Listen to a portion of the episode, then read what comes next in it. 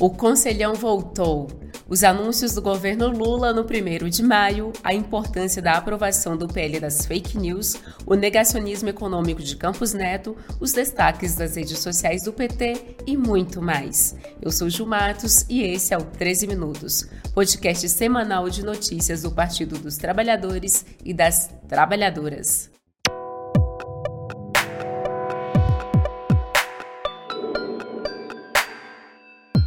Sexta-feira, 5 de maio de 2023. Estou usando um macacão roxo no estilo ombro a ombro, meus cabelos são castanhos e bem curtinhos, e estou usando um relógio e um anel de coco sempre do lado esquerdo, é claro, né?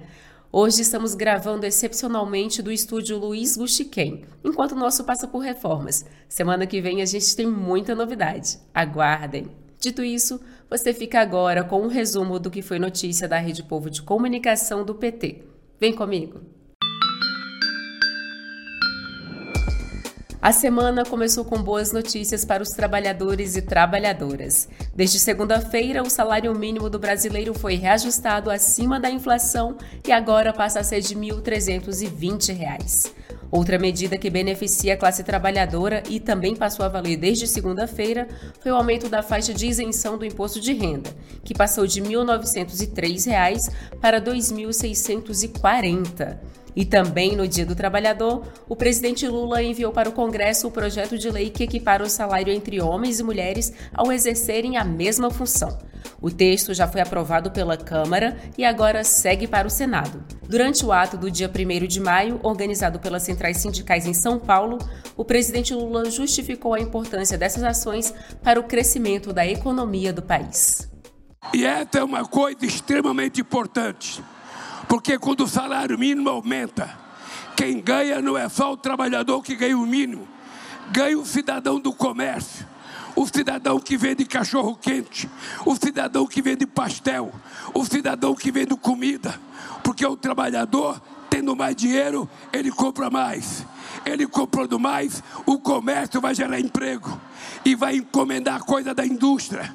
A indústria vai gerar emprego e vai começar a funcionar aquilo que eu disse na televisão ontem.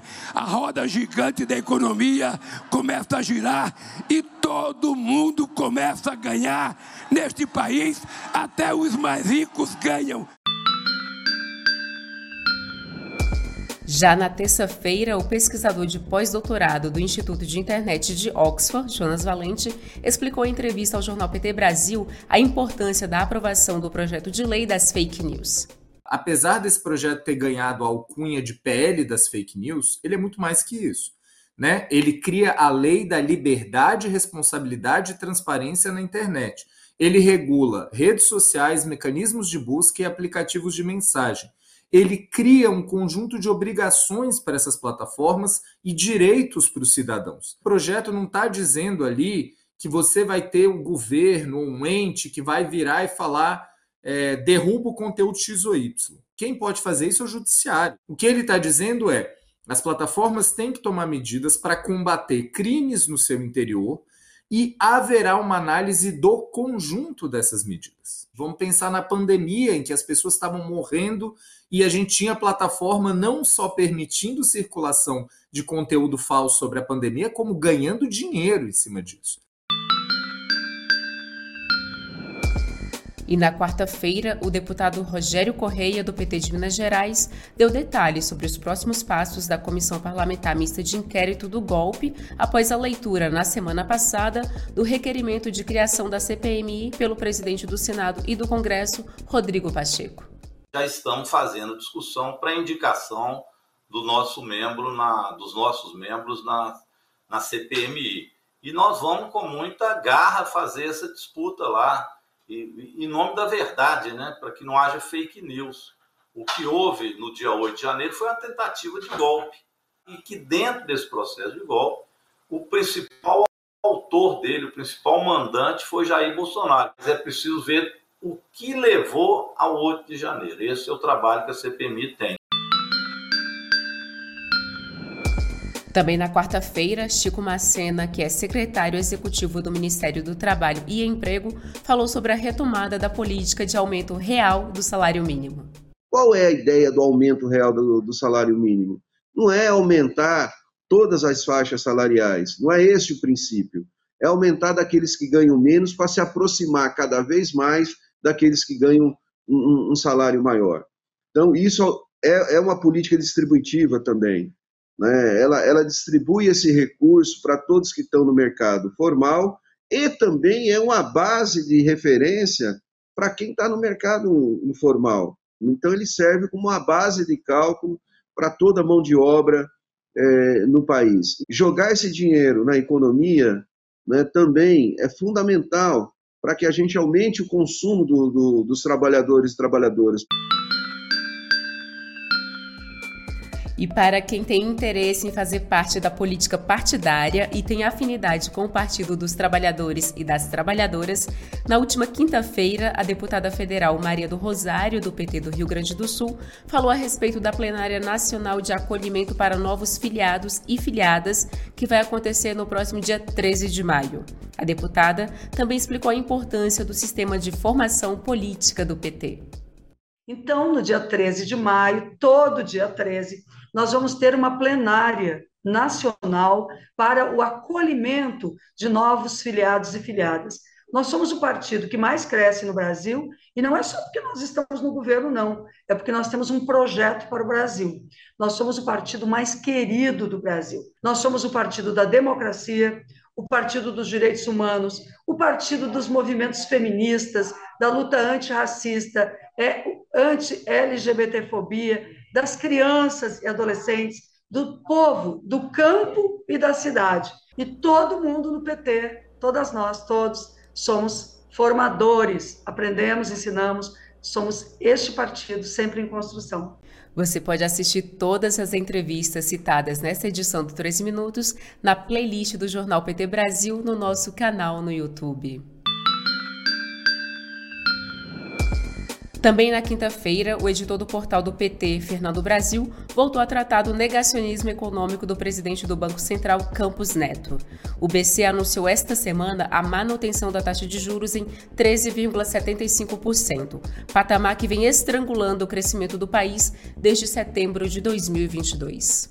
É um escárnio, né? Porque assim, a gente teve, depois de tantas notícias é, positivas para a nossa economia, né? A gente teve a desaceleração da inflação, o aumento do consumo, né? Já aí pelo efeito das medidas anticíclicas que o governo Lula tomou, né? Para aquecer nossa economia, é, o caso da oferta de crédito pelos bancos públicos, né? Sem contar aí a apresentação é, das regras fiscais aí que foram enviadas para o Congresso Nacional. Então é muito complicado a gente se deparar com essa realidade, né? Constatar o fato de que o Banco Central, comandado pelo senhor Roberto Campos Neto, não tem o menor compromisso com o país. E ainda na quinta-feira, o presidente Lula participou da primeira reunião do Conselho de Desenvolvimento Econômico Social Sustentável, o Conselhão, que conta com 246 representantes de diferentes áreas, desde empresários a ativistas, de artistas e intelectuais a representantes de cooperativas. O presidente parabenizou os novos conselheiros e conselheiras e disse que esse encontro ilustra o que é de mais importante e verdadeiro na política: a força do diálogo franco e construtivo. Quem traz os detalhes para a gente é a repórter da Rádio PT, Thaisa Vitória. O presidente Lula disse que a diversidade dos membros que integram o Conselhão pode ser uma fotografia do Brasil que queremos construir, ao explicar que o objetivo do Conselho é que os integrantes ajudem a governar o país, que o espaço não é de queixas, e sim de produção. A gente vai sentar juntos com pessoas que a gente pensa diferente ideologicamente, pensa diferente economicamente e pensa diferente sobre várias outras coisas. Mas a riqueza da democracia é exatamente essa: é a gente não ser igual. Imagina se todo mundo fosse igual pensasse a mesma coisa, falasse a mesma coisa, o mundo não teria graça. Isso aqui é um espelho para a sociedade que nós estamos criando nesse momento. Vai depender muito de nós o futuro que, na minha opinião, chegou depois das eleições. Agora vamos saber da Duda Merini, gestora de redes sociais do PT, quais foram as nossas publicações mais curtidas, comentadas e compartilhadas da semana. Oi, Ju! Alguém aí tá planejando viajar para o exterior? Não se esqueçam que as suas vacinas precisam estar em dia, hein? O Wesley comentou no nosso Instagram. Falsificação de cartão de vacina é crime. Regularize-se. Fica a dica, né, Wesley? Outro destaque da semana foi o Dia do Trabalhador, que veio com vários anúncios que beneficiam os trabalhadores e trabalhadoras desse país. A presidenta nacional do PT, Gleisi Hoffmann, se pronunciou e afirmou: Vamos comemorar no 1 de maio o crescimento real do salário mínimo. O Lucas comentou em nosso Instagram. E ano que vem vai aumentar mais ainda. Bora distribuir a renda! Bora, Lula! É isso aí, Lucas. Com os governos do PT, o salário mínimo tem aumento real todo ano. Viva o povo trabalhador brasileiro! Deixe você também um comentário pra gente no Twitter, Instagram, Facebook e TikTok. E quem sabe semana que vem você não vira notícia por aqui. Bom final de semana, companheirada! E esse foi mais um 13 Minutos com os destaques dos últimos dias na Rede Povo de Comunicação do PT.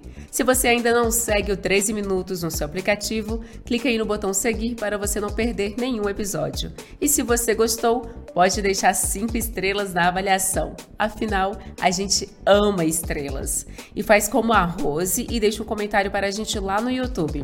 A Rose escreveu assim: Gente, assistam e curtam e compartilhem, é claro. Isso é muito importante.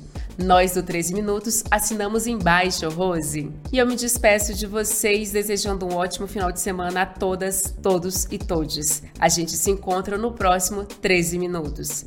E deixo vocês agora com um recado aos bolsonaristas alvoroçados, dado pelo nosso secretário nacional de comunicação e deputado federal pelo PT de São Paulo, Gilmar Tato, depois da operação da Polícia Federal na casa do ex-presidente Jair Bolsonaro. Ele está nervoso. Ele está muito preocupado. Eu não sei porquê. Calma, deputado. Por enquanto é só a Polícia Federal. Foi lá, buscou, buscou celulares do, do senhor Jair Messias Bolsonaro, da senhora Michele, do ajudante de ordem. Prendeu, é verdade, umas dezenas de pessoas. A Polícia Federal descobriu que ele conseguiu fraudar a carteira de vacinação. Ele fraudou a carteirinha, meu irmão. Fraudou. Agora, parece que ele está preocupado. Parece que ele está preocupado porque cometeu um crime contra a saúde pública e vamos aguardar as investigações. Então, muita calma, ó, ó muita maracujina, tá vendo? Muita maracujina. Fique calmo, você, você, os bolsonaristas. Fique calmo. Não deixa a Polícia Federal apurar